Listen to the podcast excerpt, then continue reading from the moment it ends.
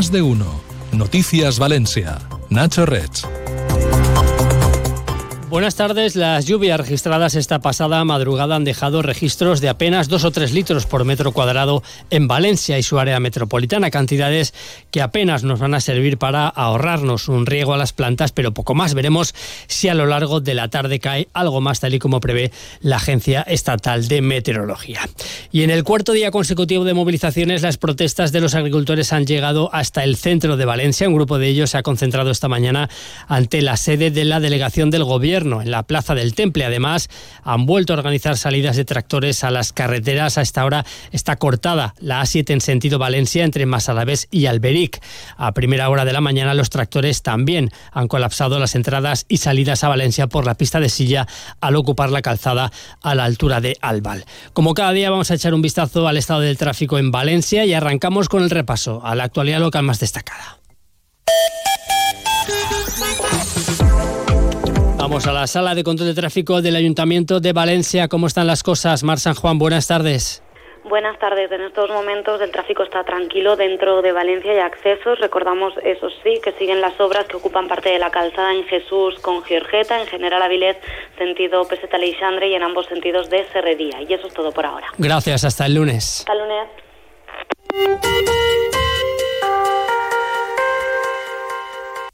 El Ayuntamiento de Valencia está ultimando su plan para activar todo el suelo público residencial disponible en la ciudad con el fin de ir construyendo las mil viviendas de protección pública prometidas por el gobierno local.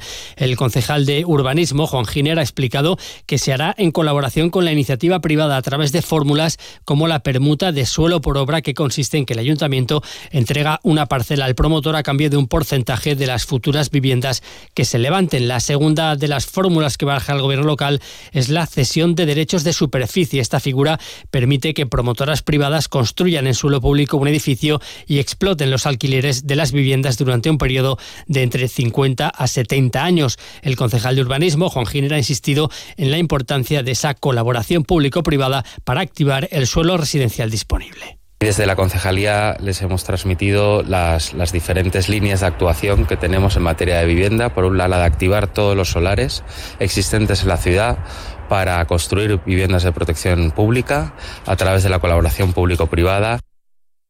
El ayuntamiento calcula que hay alrededor de 100.000 metros cuadrados de suelo público disponible para construir vivienda en Valencia. El gobierno local ya tiene seleccionados los primeros ocho solares municipales que se quieren poner a disposición del sector privado y que permitirían la construcción de las primeras 500 viviendas de protección pública. El concejal de urbanismo se ha reunido con el director de la cátedra del Observatorio de Vivienda de la Universidad Politécnica para analizar el último informe sobre la situación del suelo en la ciudad. Como ya contamos, ese informe alerta de que Valencia se está quedando sin vivienda de obra nueva a la venta. Según ese estudio publicado el pasado mes de enero, a día de hoy únicamente hay 185 viviendas en venta en toda la ciudad.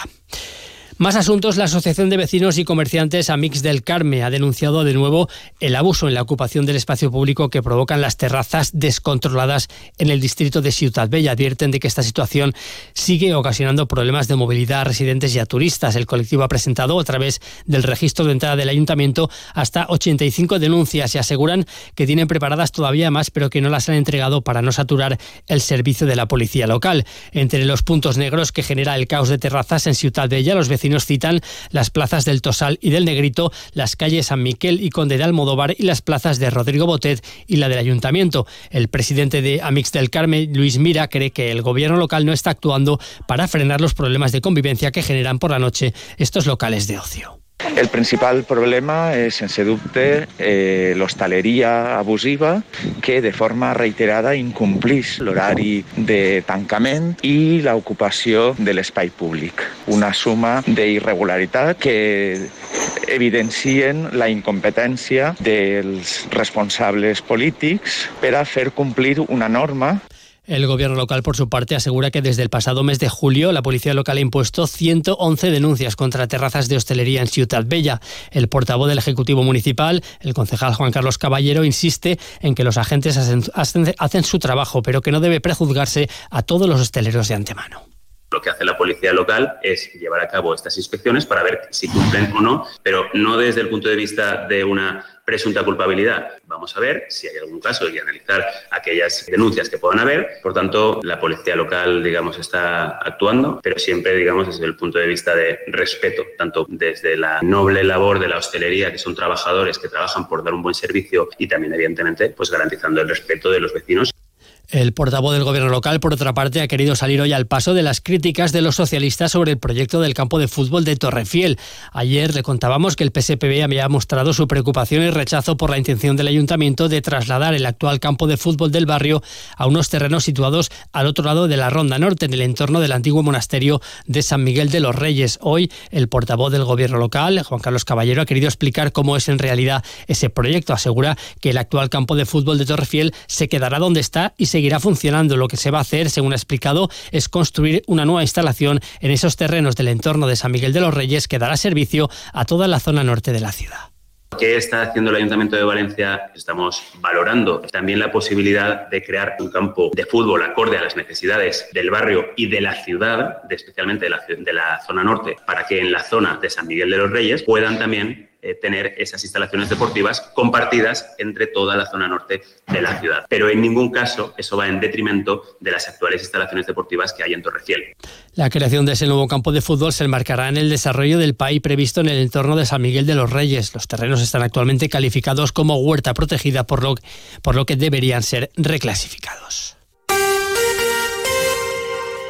Cuando todavía está en marcha el juicio por la presunta caja B del PP de Valencia en tiempos de Rita Barbera, hoy hemos conocido que en otra de las piezas del caso Imelsa, la Fiscalía Anticorrupción pide seis años de prisión para el exgerente de la empresa pública Marcos Benavent, el autor denominado Jonqui del Dinero, por las presuntas mordidas cobradas por contratos de la Concejalía de Cultura. También en aquella época el fiscal ha remitido su escrito de calificación provisional de esta pieza al juzgado que instruye la macrocausa. Junto a Benavent en esta pieza hay cuatro empresarios acusados que presuntamente recibieron adjudicaciones públicas. Uno de ellos es Vicente Burgos, ex marido de la que fuera concejala de Cultura de Valencia, María José Alcón, ya fallecida. Los contratos investigados se referían a obras de mantenimiento o restauración de algunos monumentos de la ciudad como la Lonja, los puentes históricos o las torres de Cuart, también a la construcción del Centro Cultural La Rambleta o a la Mostra de Cine. Y en sucesos, la Guardia Civil ha detenido en la provincia de Valencia a 11 personas e investiga otras 6 por el robo de 40 toneladas de cobre, en su mayoría procedente de las catenarias de vías ferroviarias. Posteriormente vendían este material en chatarrerías, obteniendo un beneficio económico superior a los 80.000 euros. La investigación ha permitido esclarecer 10 delitos de robo o hurto en las obras del tramo ferroviario Sativa-La Encina. La mayoría de los arrestados son trabajadores de la propia obra. Le contamos también que el Centro de Arte Bombas Gens ha presentado hoy su transformación en un espacio especializado en proyectos expositivos de carácter audiovisual pionero en España. Tras una inversión de dos millones y medio de euros, a partir de ahora las instalaciones de la antigua fábrica de marcha Lenés ofrecerán experiencias inmersivas de gran formato, realidad virtual y aumentada, holografía e inteligencia artificial. Reabrirá el próximo 12 de marzo con una exposición inmersiva sobre la ruta del bacalao y un festival de poesía de homenaje a Vicente Andrés Estelles. Y otro museo, el Etno, el Museo Etnológico integrado en el Centro Cultural de la Beneficencia de la Diputación, se ha incorporado a un proyecto pionero en materia de promoción de la salud mediante el cual los centros de salud recetan visitas a los museos. El proyecto Receta Cultura está dirigido a personas mayores que presentan soledad no deseada o inactividad física. El Etno recibe este mes de febrero las visitas grupales guiadas de los participantes. El proyecto es una iniciativa impulsada desde el Centro de Salud Pública de Valencia y el Centro Municipal de las Naves del Ayuntamiento al cual el etno no se podía quedar al margen, según el diputado provincial de Cultura, Paco Teruel. Claro, és que és la millor recepta que hi ha, el que la gent tigui i conegui les coses. És un remei per l'apatia, és un remei per la depressió, és un remei per la soledat. Doncs que puguem participar des de la Diputació en aquest tipus de projectes és fenomenal. Pues me pareix un programa fantàstic. Aixina ho fa l'Etno, que té el reconeixement de millor museu d'Europa en la seva especialitat i ells no podien deixar passar aquesta oportunitat de participar en un projecte tan il·lusionant. El cielo va a seguir esta tarde muy nuboso en Valencia, con riesgo de chubascos que pueden llegar a ser de cierta intensidad. De cara a mañana sábado volverá a lucir el sol y regresarán las rachas moderadas de poniente. Las temperaturas serán parecidas a las de hoy, con máximas que rozarán los 20 grados.